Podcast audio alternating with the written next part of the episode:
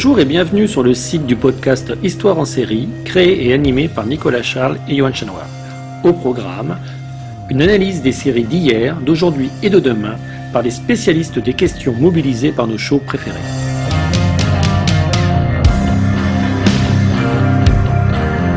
Histoire en série, c'est le podcast qui met en relation histoire, sciences humaines et séries.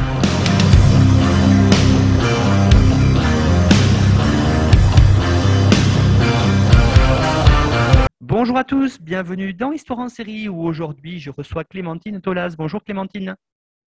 Bonjour. Alors Clémentine, vous êtes maîtresse de conférence à l'Université Sorbonne Nouvelle en histoire et civilisation nord-américaine. Vous êtes spécialiste notamment du cinéma muet aux États-Unis et de son impact culturel national et international sur la société des années 1910 et 1920. Vous avez notamment travaillé sur les films de guerre et sur le pouvoir de certaines actrices comme Pickford Norman dans l'industrie du film en formation. Vous avez publié de nombreux ouvrages. Euh, on a mis votre bio-bibliographie sur la page de l'émission sur notre site euh, internet histoireensérie.com. Vous euh, portez notamment avec des collègues de Lille et de Créteil, ainsi que des associations étudiantes et culturelles, la production d'un documentaire de prévention. Actuellement, vous travaillez sur ça qui s'appelle Briser le silence des amphis, harcèlement, violence sexuelle et sexiste à l'université, euh, qui devrait normalement, on espère en tout cas, voir le jour en 2022. Alors aujourd'hui, on va partir pour les États-Unis, on va dire aux alentours hein, de votre période de prédilection on est dans l'entre-deux-guerres, euh, voir une série diffusée sur Netflix qui s'appelle Self-Made. Peut-être euh, pour commencer, comme c'est de tradition clémentine, euh, pouvez-vous nous en faire le pitch pour la présenter à celles et ceux qui ne la connaîtraient pas? Tout à fait. Alors, Self-Made, c'est une mini-série en quatre épisodes qui est sortie en 2020 sur Netflix et euh, qui se concentre en fait sur les années 1910 aux États-Unis et sur le parcours personnel donc de Madame C.J. Walker, euh, qui est jouée par Octavia Spencer. Octavia Spencer qui s'est fait un nom euh, donc au cinéma aux États-Unis et dont on a retenu le, le rôle très remarqué dans le film The Help, dont le titre a été traduit par La couleur des sentiments. Et euh, donc, euh, le parcours personnel de Madame C.J. Walker, c'est euh, une femme, donc une blanchisseuse, qui va devenir millionnaire grâce à la commercialisation de produits capillaires pour les Afro-américaines. Et donc, l'intrigue de la série se déroule pendant les années 1910, donc aux États-Unis, entre le sud et euh, ce qu'on appelle la Rust Belt, ceinture de la rouille, à savoir donc euh, la ceinture euh, industrielle qui était extrêmement florissante à partir donc, des années 1900-1910 où il y a eu un grand boom industriel. Et la série nous permet de voir comment une femme afro-américaine en fait va participer donc, euh, à cet essor économique américain à l'époque avec euh, sa gamme de produits capillaires. Revenons peut-être un peu, si vous voulez bien, Clémentine, sur ce personnage que vous avez indiqué, hein, Madame C.J. Walker, euh, qui est en fait une, icône africaine, américaine, hein, pour euh, très connue outre-Atlantique. Alors, euh, ce qui serait intéressant peut-être pour commencer, c'est de, de, voir comment la série met en avant cette création de ce personnage qui est très public et elle articule en même temps une narration, une histoire très personnelle. Donc, comment est construit le récit finalement de cette série? Alors, en fait, la série euh, s'articule euh, sur la vision euh, de Sarah Breedlove, qui est donc, le nom d'origine de Madame C.J. Walker, et la manière dont elle va créer un personnage public en contrôlant son image, en mettant en valeur une narration personnelle. et la série, en fait, s'inspire d'un ouvrage publié récemment dans lequel on voit que euh, donc Madame C.J. Walker euh, racontait ce qu'elle voulait d'elle-même. elle sélectionnait en fait ce qu'elle avait envie que les gens sachent d'elle. Et ce qui est intéressant, j'aime utiliser le, terme d'icône africaine-américaine quand on parle d'elle, c'est parce qu'elle a tout compris en fait à la communication moderne. Donc, elle développe son entreprise et devient célèbre en tant que femme industrielle aux États-Unis à l'époque où il y a un vrai développement de la culture des célébrités avec l'essor du cinéma. Donc les années 1910, c'est l'époque où on a les premières stars du cinéma, où il y a un vrai relais euh, de l'image des stars euh, dans la presse spécialisée.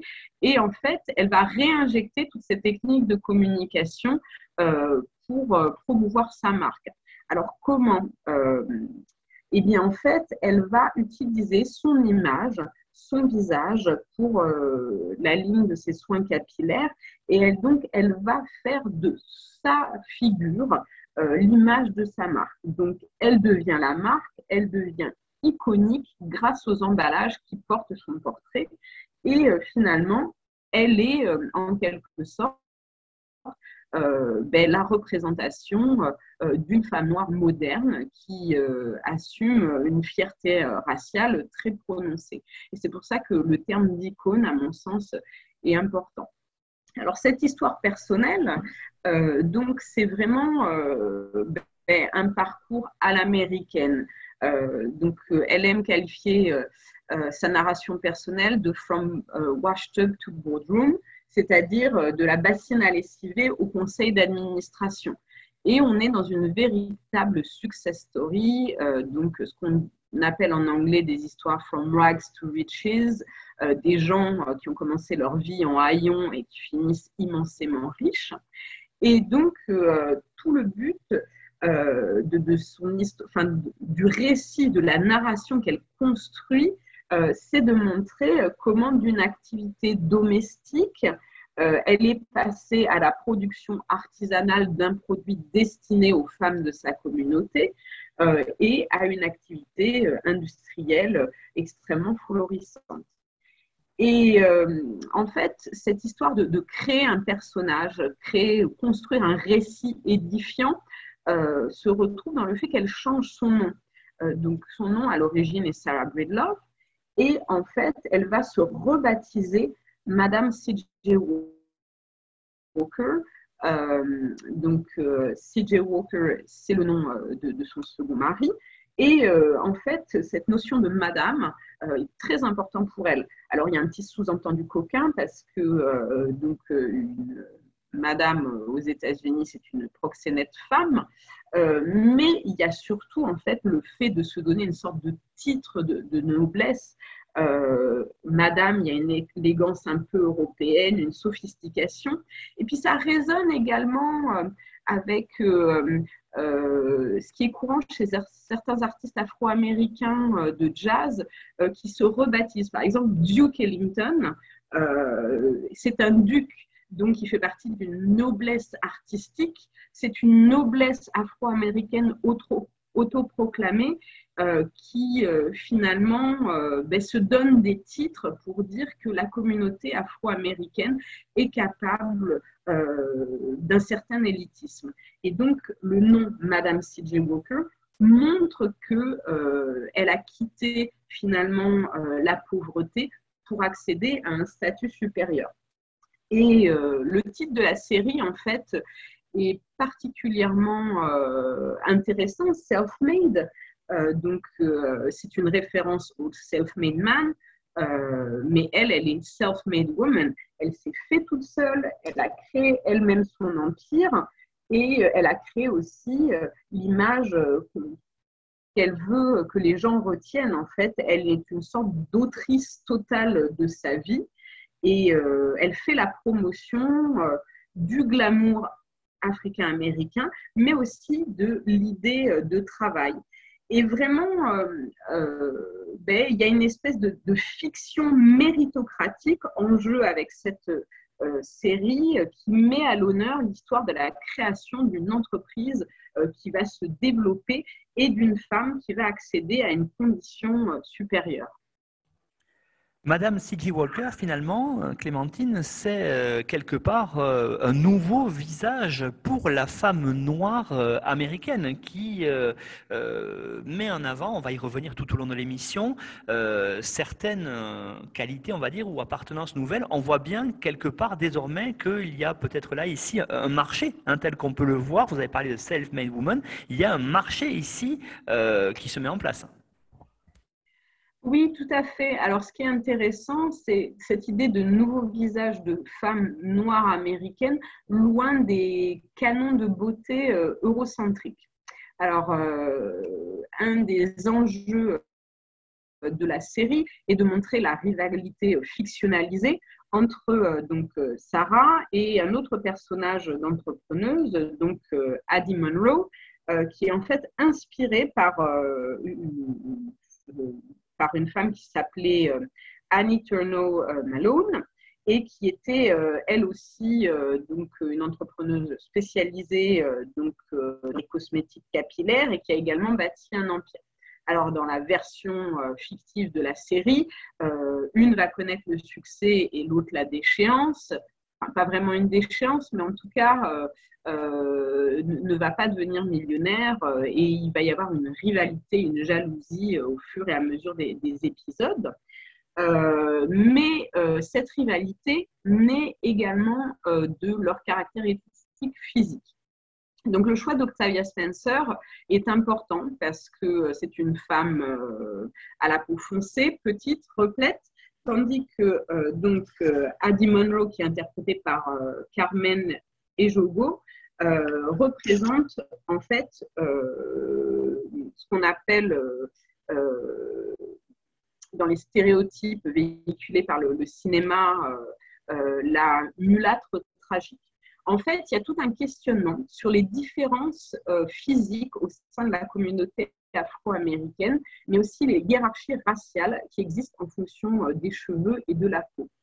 Et l'enjeu de la série, c'est de voir comment Sarah cette femme euh, qui, qui, se veut être une vraie noire, euh, une femme afro-américaine authentique, euh, qui n'a pas de sang mêlé, ce qui est absolument ben, illusoire parce qu'on ne peut pas retracer en fait le patrimoine génétique des Afro-Américains et, parler de, pureté de la race noire. Enfin, il y a quand même énormément de métissage euh, aux États-Unis. Mais donc Sarah, euh, en fait, se veut euh, porte-parole et femme représentant les vraies femmes noires. C'est-à-dire celles qui ne peuvent pas passer pour des blanches, qui doivent travailler, qui doivent être malines pour réussir et qui doivent aussi se battre avec le fait que être noire à l'époque de la ségrégation euh, ben, c'est une situation euh, de souffrance, c'est de la discrimination constante, euh, c'est de la violence. Et à l'inverse, le personnage d'Addie Monroe représente donc les métis, qui sont admirés pour leur peau, pour leurs cheveux, pour finalement la partie blanche de leur identité et qui se contentent d'être belles.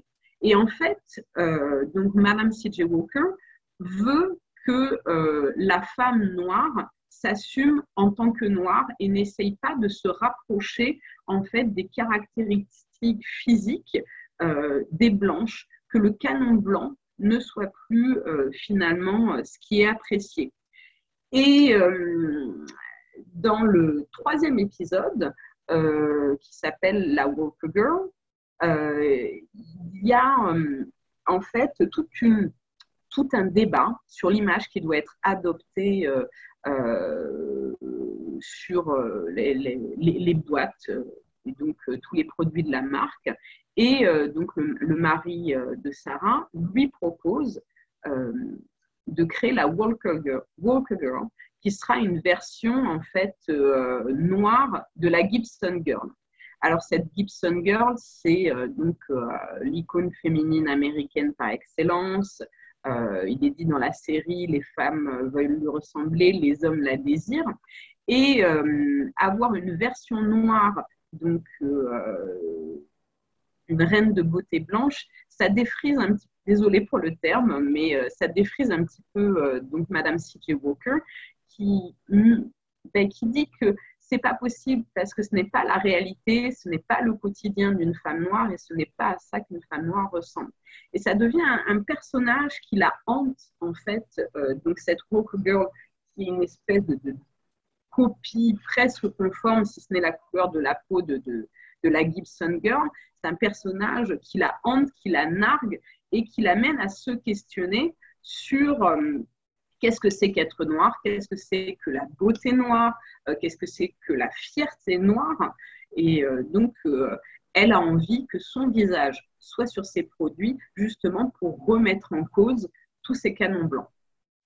J'aimerais maintenant, Clémentine, par rapport à ce que vous venez d'évoquer, qu'on voit justement comment Octavia Spencer euh, se présente justement face aux stéréotypes différents des femmes noires à l'écran. Euh, ça aussi, c'est très intéressant parce que par, on, voit là qu'il y a une vraie évolution, on va dire historique, dans la façon de représenter les femmes noires dans un, au cinéma ou ici dans une série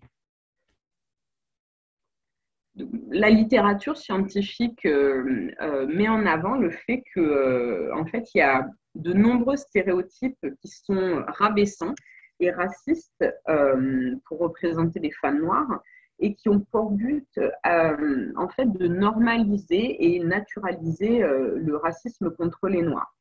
Alors, en fait, j'ai déjà évoqué donc la mulâtre ou la métisse tragique qui est tiraillé entre deux identités raciales et qui est euh, destiné euh, à souffrir du fait de sa double appartenance culturelle.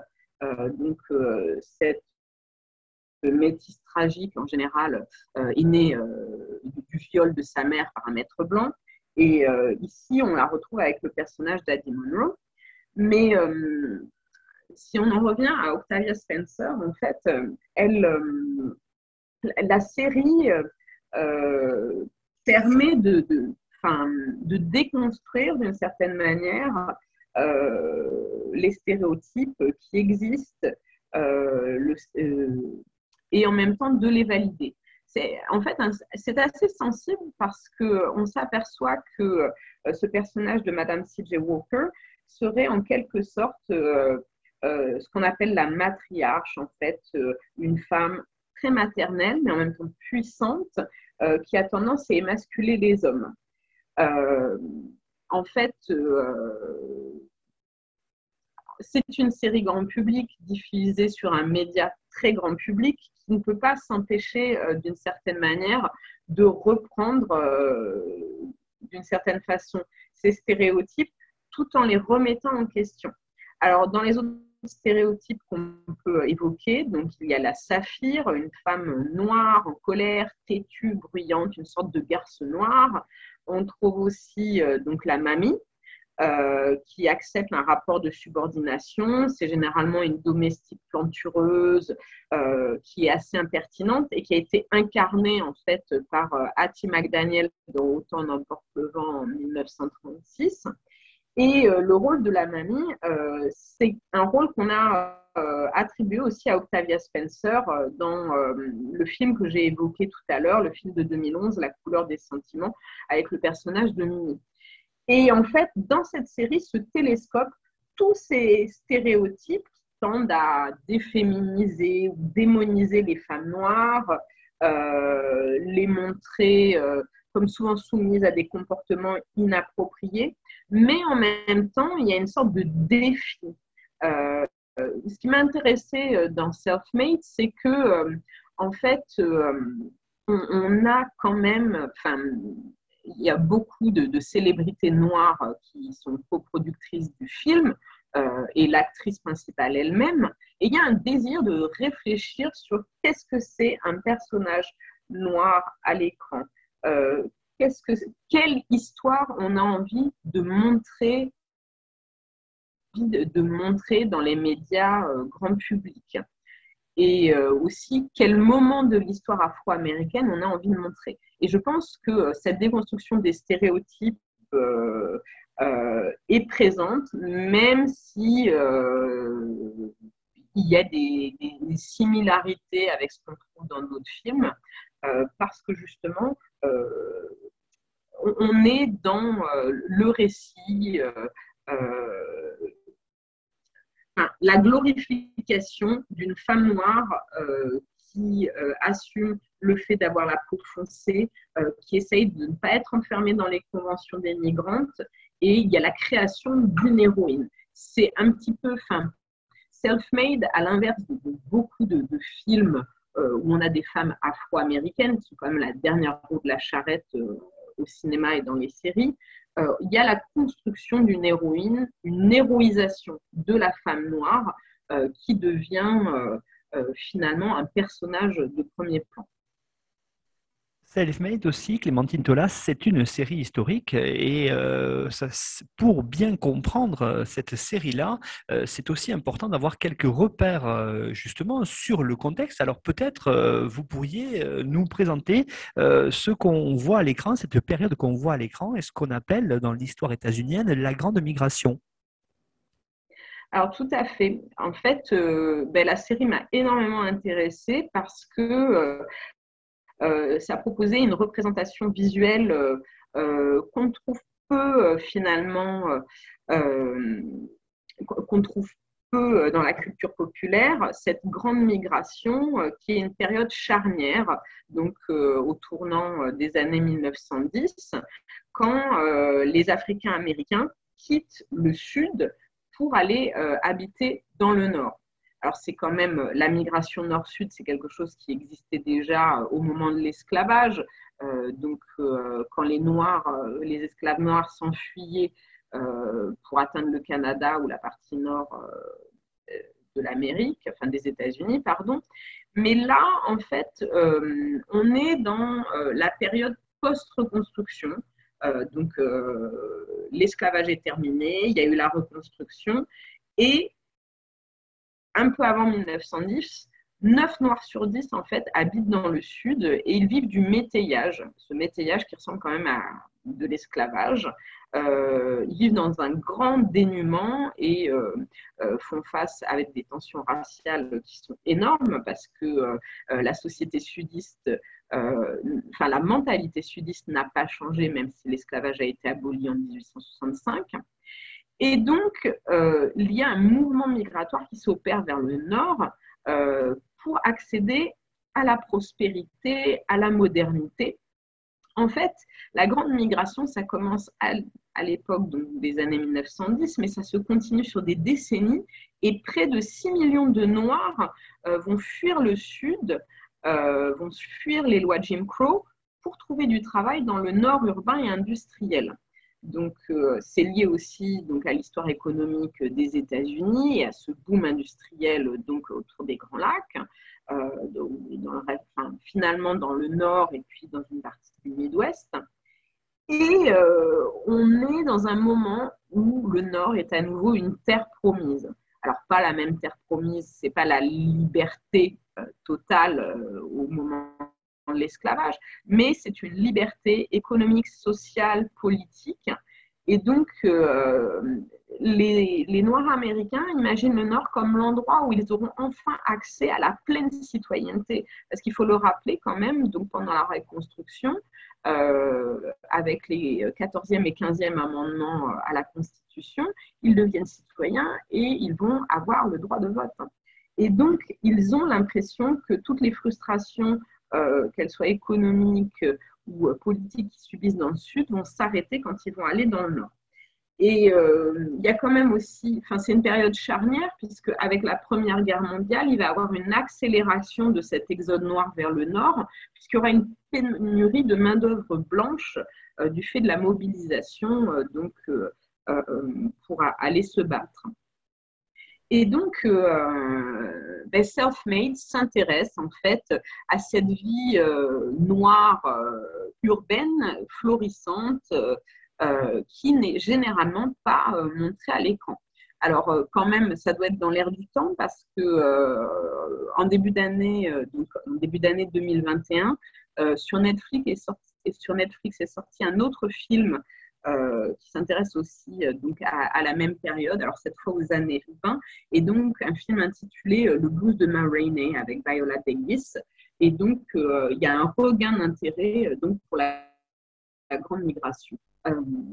voilà. Et donc, comment on le trouve comment on le trouve dans la série? Ben, On a le parcours personnel de Madame C.J. Walker qui quitte Saint-Louis dans le Missouri pour aller s'installer à Indianapolis, donc dans les années 1910, et participer donc à ce grand boom de la ceinture de la manufacture.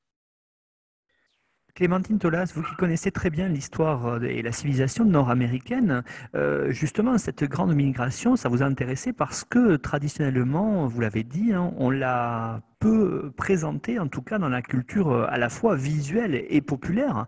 Euh, comment était-elle représentée? Puis vous venez un petit peu de nous donner euh, une ébauche de réponse avec le film que vous venez d'évoquer à l'instant, mais on, a quand même aujourd'hui disponible sur différentes plateformes des moments clés sur le phénomène, en tout cas transformé en série, de l'histoire des Africains américains. Je pense notamment hein, à, des séries qui viennent de sortir comme Underground Road, par exemple, ou euh, comme on a aussi déjà évoqué avec vos collègues, par exemple The Good Lord Bird, ça c'est une partie peut-être plus connue, en tout cas l'esclavage, mais celle-ci moins connue, la Grande Migration, apparaît donc à travers la série Self-Made.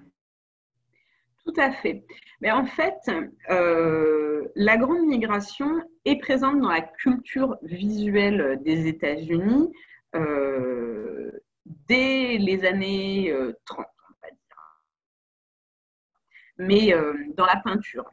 Donc, euh, en fait, découle de cette grande migration un mouvement culturel qui s'appelle le Harlem Renaissance, euh, qui va impliquer des musiciens, des peintres, des dessinateurs, des réalisateurs.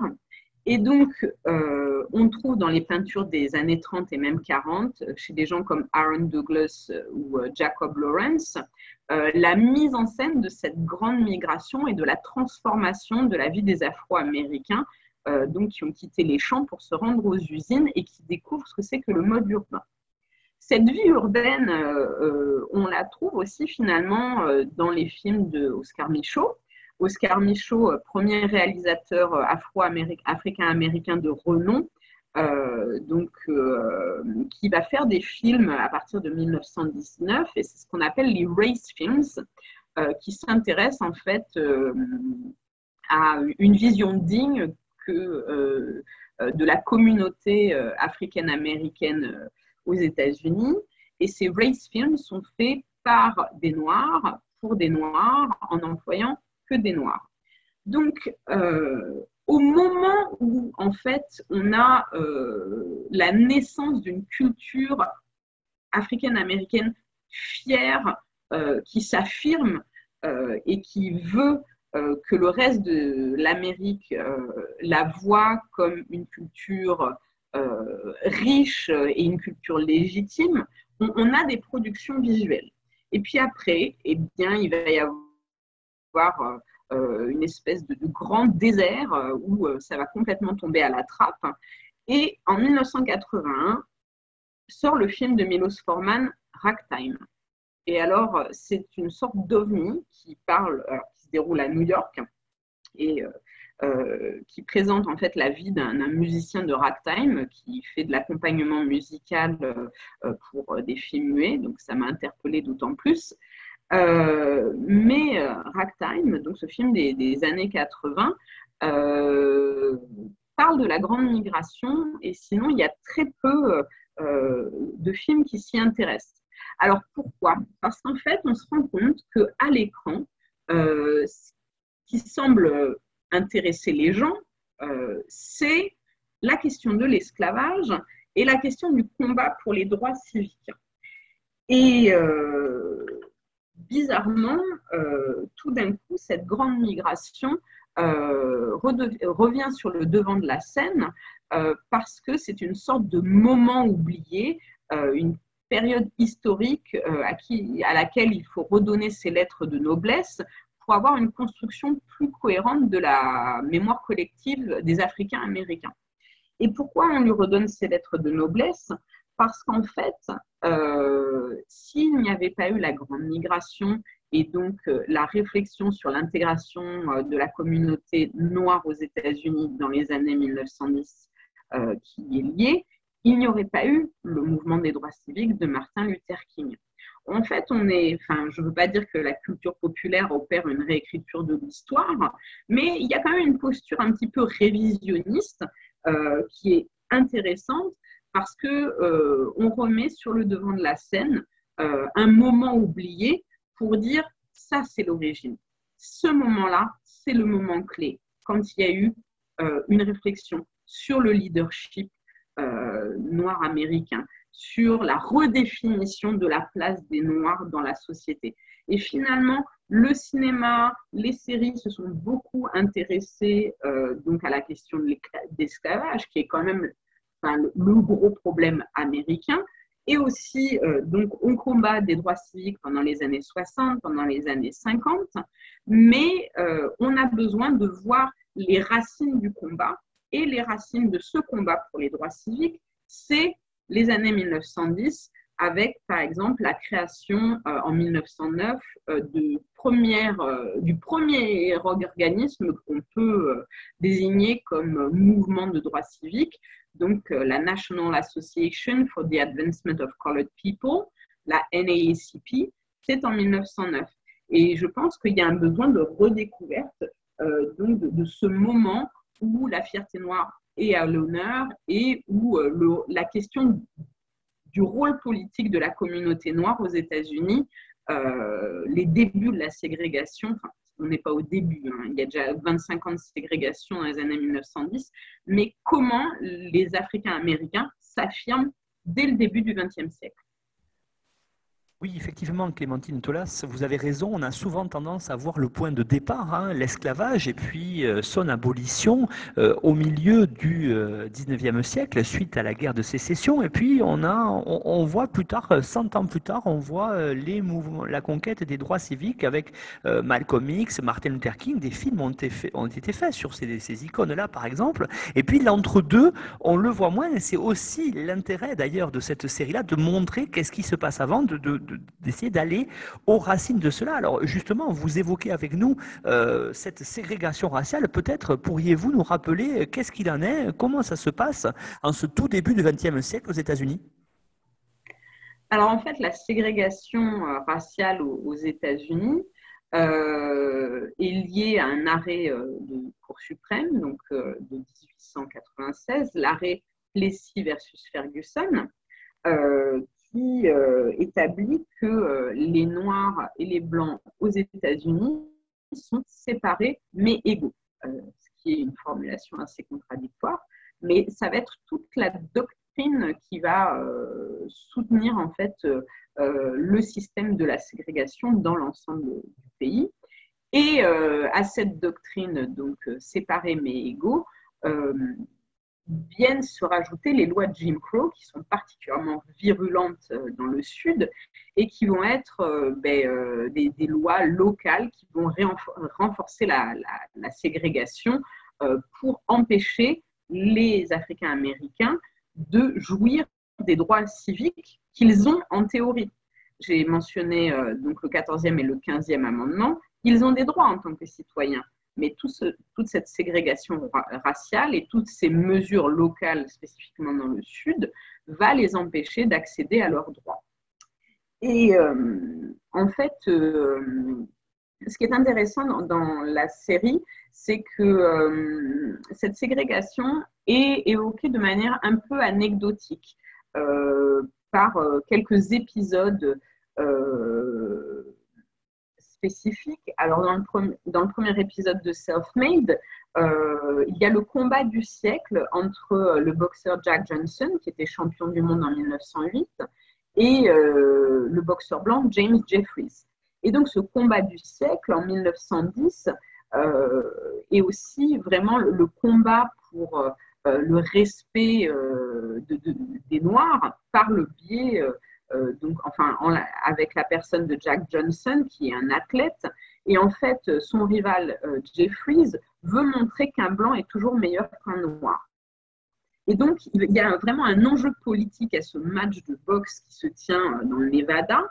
Et la victoire de Johnson, c'est la victoire. on, le voit à l'écran, donc dans une scène où la famille de Madame C.J. Walker suit le match par télégraphe. Et il y a une victoire de la communauté de dire, vous voyez, nous sommes capables, même si vous, vous gens de l'Amérique blanche, ne nous croyez pas capables de succès, ne nous croyez pas capables de grands accomplissements, nous sommes capables de gagner comme Jack Johnson. Euh, il y a des scènes aussi où, par exemple, on voit euh, donc, euh, le couple Walker dans un cinéma ségrégué. On devine qu'ils doivent voir des race films. Et puis, il y a aussi l'évocation de lynchage dans le dernier épisode, un personnage récurrent de la série, mais un petit peu secondaire, qui s'appelle Sweetness, est lynché. Et donc, il y a des, obsèques assez grandioses pour lui rendre hommage. Il n'était pas très fréquentable, mais tout d'un coup, euh, en fait, dans sa mort, il, devient, euh, il devient euh, l'image de l'oppression imposée aux Noirs juste parce qu'ils sont noirs. Et on comprend finalement la souffrance qui est liée à la ségrégation, le fait que peu importe le type euh, de comportement, peu importe le désir d'ascension sociale ou d'intégration euh, qui est présent chez les Noirs, ils sont rejetés par les Blancs, rejetés au point euh, d'être lynchés. Et d'ailleurs, dans la série, c'est pas vraiment mentionné, mais en réalité, donc Sarah Breedlove, Madame C.J. Walker, va devenir philanthrope et donner beaucoup d'argent à la lutte contre le lynchage. Et puis, euh, voir cette série, ça permet aussi, Clémentine, de, voir finalement qu'on n'est pas face à une communauté africaine-américaine, euh, j'allais dire univoque en tout cas. On voit bien hein, l'idée qu'une partie de cette communauté euh, s'est embourgeoisée et qu'on peut le suivre avec Madame C.J. Walker dans la série d'ailleurs. Oui, tout à fait. Donc, j'ai parlé d'un parcours d'une success story, mais qui est vraiment intéressant, en fait, euh, euh, c'est l'idée que euh, la réussite professionnelle d'une femme noire peut avoir des conséquences pour d'autres femmes noires qui sont ses employés. Et ça fait avancer, alors là je cite, la cause des Noirs de manière générale. Elle dit l'entrepreneuriat féminin profite à tout le monde. C'est une sorte de leitmotiv. Et euh, en effet, on voit euh, donc euh, son accès à la classe moyenne, à la bourgeoisie, mais aussi ben, le parcours de vie de ses employés. qui, sortent donc d'une sorte de misère ouvrière pour accéder donc à une condition plus fortunée au sein de la classe moyenne cette idée que euh, le travail dans son usine va permettre euh, une association sociale donc, euh, ben, à cette femme, mais aussi à des hommes et des femmes de couleur, est très important. cet embourgeoisement de la population noire, en fait, on le voit plutôt dans la deuxième partie de la série avec un lieu très significatif, un salon de beauté qui s'appelle la Dark Tower, euh, qu'elle va créer avec sa fille à New York. Et euh, on peut se demander d'ailleurs euh, si le nom, la Dark Tower, n'est pas une référence à une peinture d'Aaron Douglas qui s'intitule The Song of the Towers. Question ouverte. Mais en tout cas, cette Dark Tower, c'est le temple du chic et du raffinement pour les femmes africaines-américaines riches et euh, toute la série, en fait, met en avant euh, l'idée qu'il euh, y a vraiment une, forme de dignité qui, qui, va être gagnée par les Noirs avec leur embourgeoisement. Mais en fait, quelque chose d'intéressant, c'est les costumes. et donc, euh, les, habits qui sont portés, on voit qu'il y a vraiment un clivage entre euh, un clivage visuel et puis un clivage au niveau de, euh, de l'habillement entre les noirs restés dans leurs conditions ouvrières, que ce soit dans le sud agricole ou ceux qui travaillent à l'usine, et les Noirs qui bénéficient donc de cette ascension sociale et qui finalement vont avoir un mode de vie très aisé. Et finalement, on, va au-delà de l'embourgeoisement, c'est-à-dire que Madame C.J. Walker devient millionnaire. Euh, les derniers moments euh, de, la série euh, évoquent son emménagement donc, dans l'État de New York, dans une communauté extrêmement privilégiée avec tous les autres millionnaires et milliardaires américains blancs. Et dans, les, dans les derniers quarts d'heure du dernier épisode, euh, il y a euh, une rencontre entre Madame C.J. Walker et euh, Rockefeller, son voisin. Donc, il est en train de, tirer à la carabine dans son jardin, et puis ils se rencontrent et ils discutent du rôle du patron, du rôle de l'entrepreneur, qu'est-ce qu'on doit faire pour maintenir la prospérité, quel est le rôle, c'est une vision très patriarcale euh, est très paternaliste. Euh, quel est le rôle euh, de l'employeur vis-à-vis de ses employés Rockefeller suggère de, ben, de les traiter comme des enfants et de décider pour eux, mais ça, Madame C.J. Walker va faire l'inverse. Elle, va accéder à leurs demandes et prendre en compte justement leurs revendications. Mais c'est au-delà de l'embourgeoisement avec ce personnage. Euh, il y a une vraie célébration de l'idée euh, que euh, on peut s'élever au plus haut de la société américaine. Et je voudrais répéter vraiment le terme de méritocratie. En fait, on, nous parle d'une femme noire, mais c'est surtout une femme américaine qui valide complètement l'idée que le travail permet euh, d'accéder à un statut social supérieur et d'accomplir ses rêves. Le terme de rêve revient énormément dans la série. C'est maintenant le moment peut-être d'évoquer ensemble, euh, Clémentine, euh, les débats qu'il y a politiques à cette époque-là, notamment entre Washington et Dubois sur les moyens que doivent utiliser les Noirs pour s'élever socialement. ce qui nous montre aussi d'ailleurs qu'il y a Ici, euh, on le voit dans la série, dans cette communauté, dès le début du XXe siècle, euh, l'expression d'une nouvelle fierté raciale. Oui, alors euh, je trouve que la série met vraiment à l'honneur, je ne sais pas si c'est à l'honneur, mais en tout cas arrive à retracer le conflit entre Booker T. Washington et W.E.B. Du Bois de manière flagrante. Alors, on a vraiment deux personnages euh, ben, qui ne sont pas au premier plan euh, de, l'intrigue, mais euh, dont, dont l'affrontement en fait a rythmé les positionnements politiques et idéologiques sur la place des Afro-Américains, des Africains américains aux États-Unis.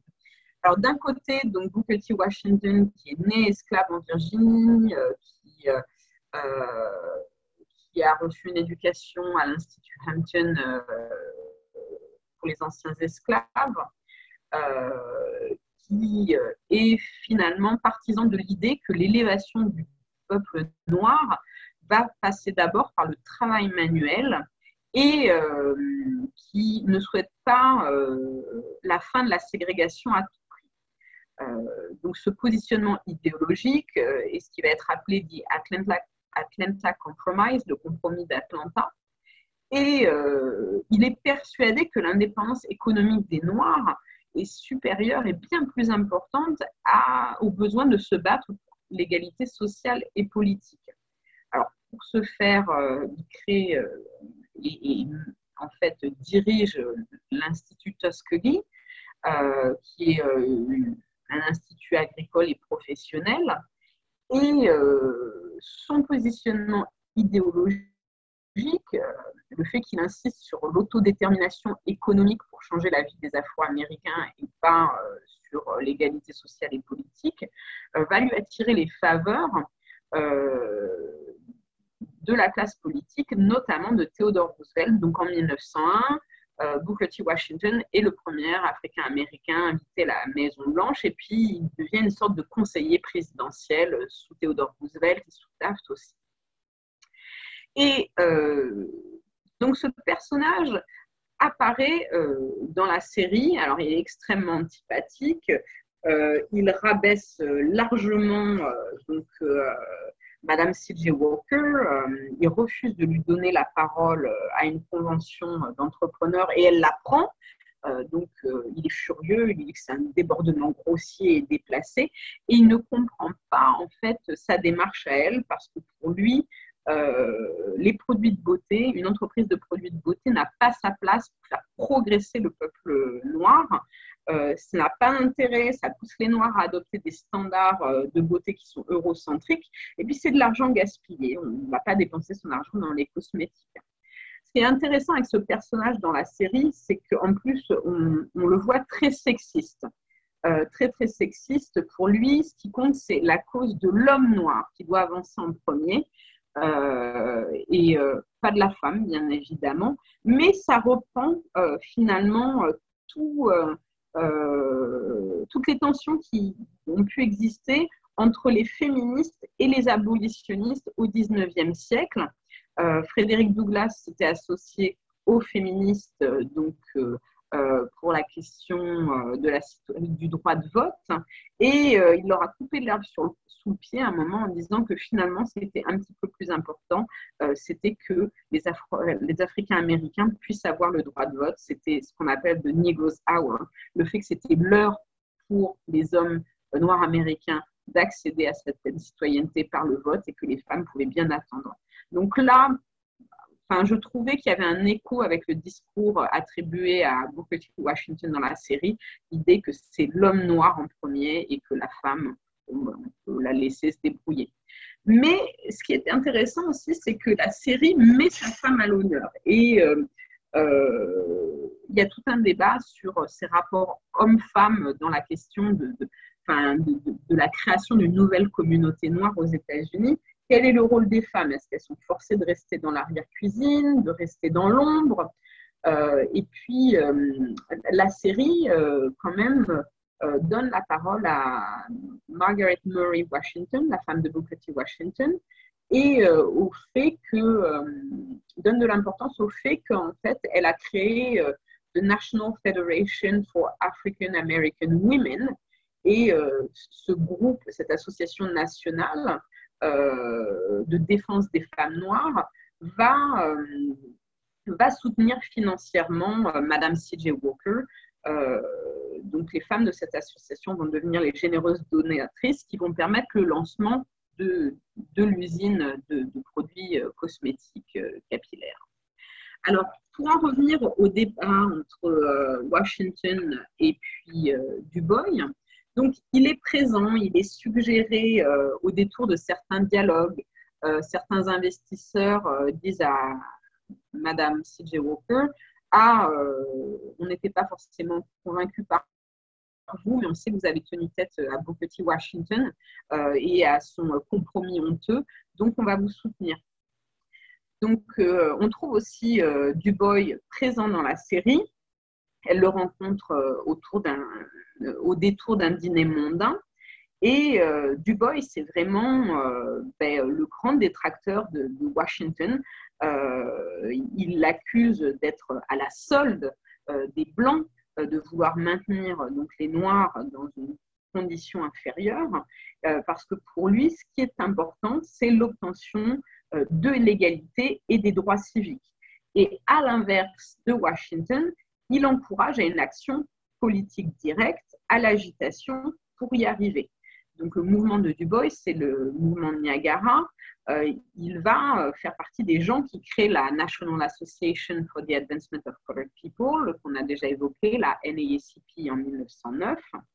Et euh, donc, alors ils n'ont pas le même parcours. Dubois est né libre. Il, a fait une thèse à Harvard, donc une thèse sur le commerce triangulaire euh, aux États-Unis, euh, donc une thèse engagée politiquement, il est enseignant-chercheur, il est sociologue, euh, il n'y a pas le, il n'y a pas le même positionnement social, il n'y a pas le même discours.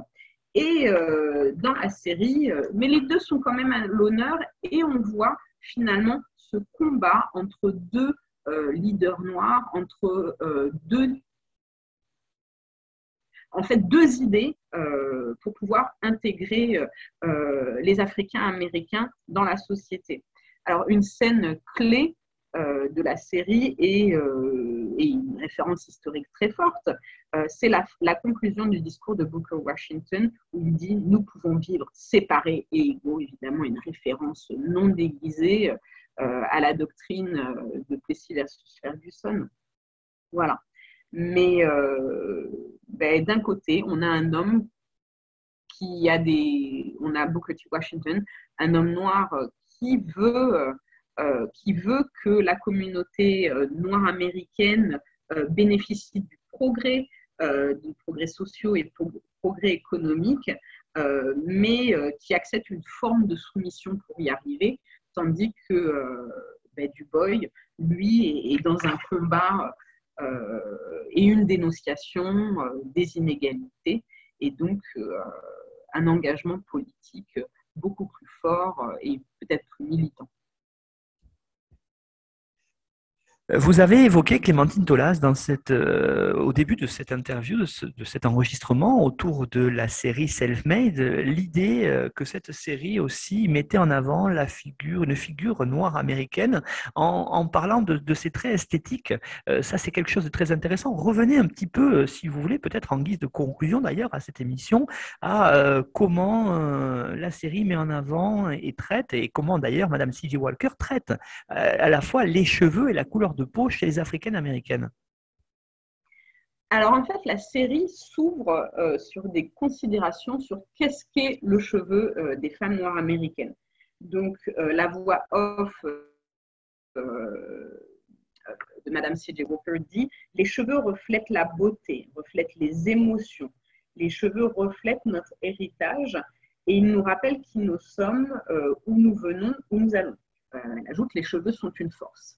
Euh, donc il y a toute une problématique euh, liée euh, donc aux, cheveux, enfin à la différence entre cheveux coiffés, cheveux transformés et cheveux naturels qu'on trouve dans la série, mais aussi de manière générale dans la société américaine.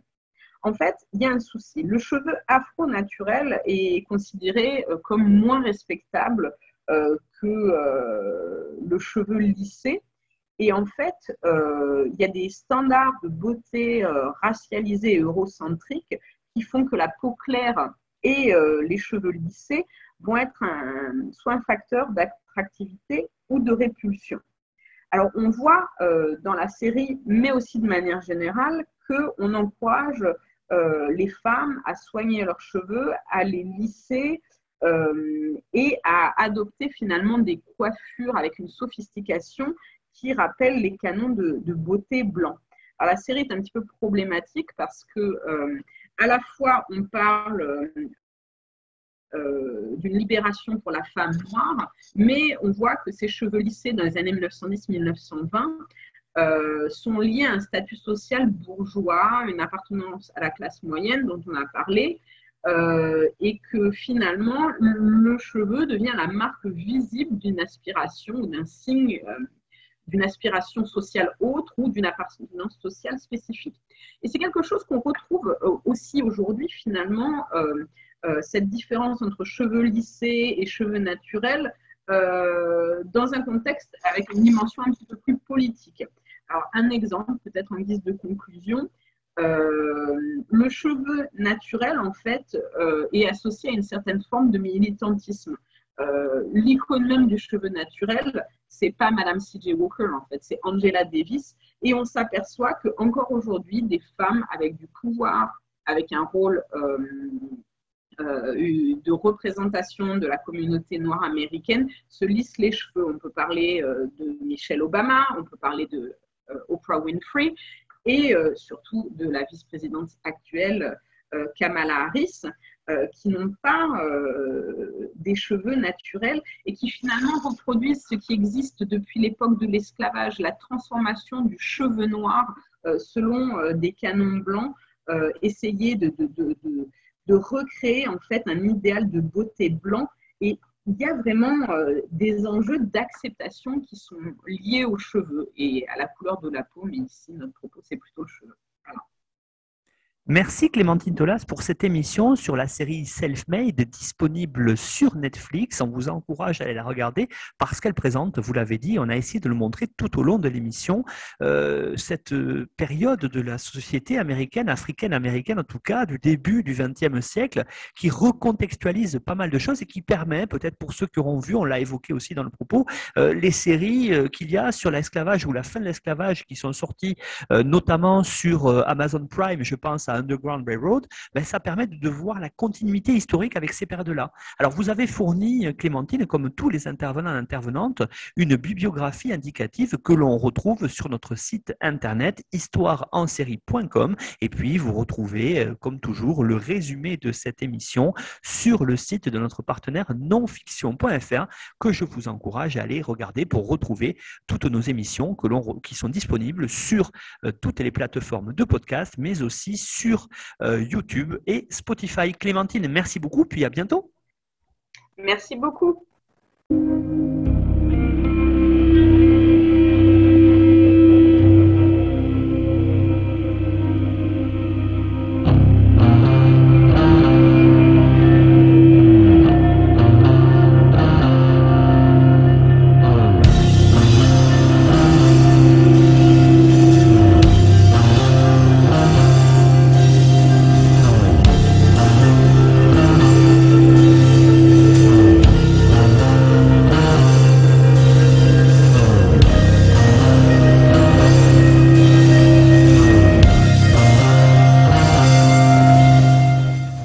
Retrouvez-nous sur Twitter, at Histoire en série, pour connaître le programme à venir, ainsi que des conseils bibliographiques.